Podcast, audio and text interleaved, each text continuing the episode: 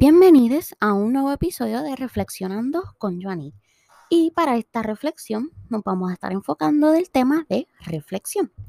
Me gustó mucho esta definición sobre la reflexión personal que encontré y dice que una reflexión personal surge de la necesidad de comprender lo que nos rodea, mejorar una situación, modificar un comportamiento o encontrar la motivación necesaria para realizar un plan o proyecto.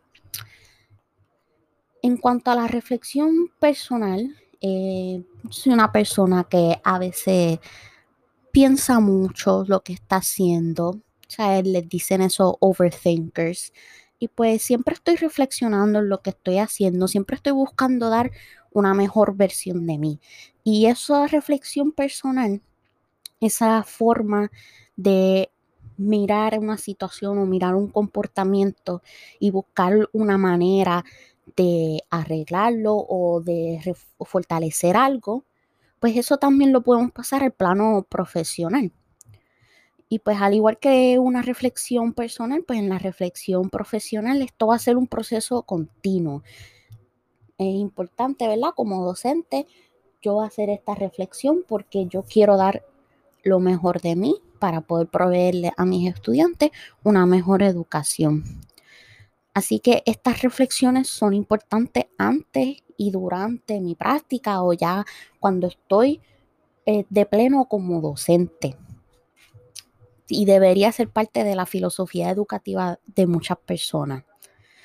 También esta reflexión no debe ser una sola individual, puede ser una colaborativa uno puede junto a sus compañeros hacer una reflexión.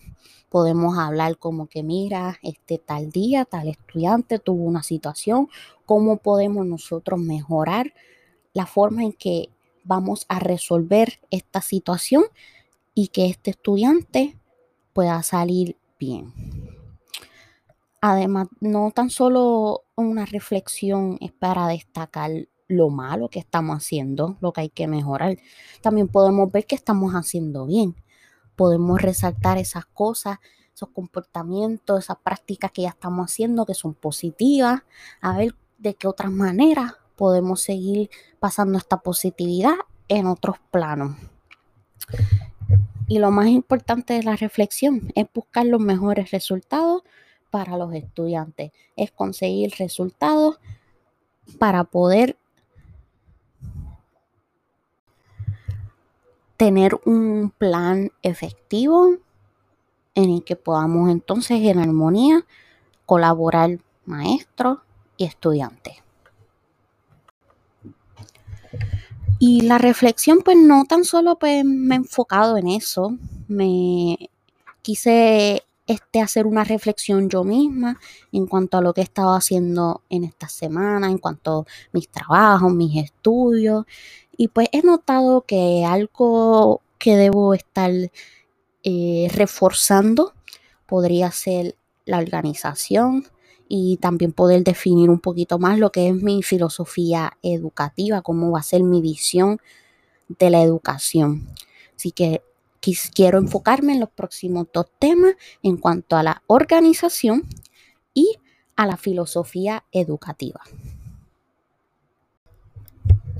Así que nos vemos entonces en el próximo episodio en el cual vamos a hablar del tema de la organización.